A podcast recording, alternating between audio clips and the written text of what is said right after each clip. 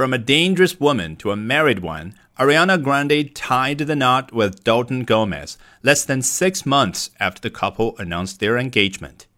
The Grammy winning singer wed the real estate agent in a small ceremony at Grande's home in Montecito, California over the weekend, surrounded by close friends and family, according to multiple outlets.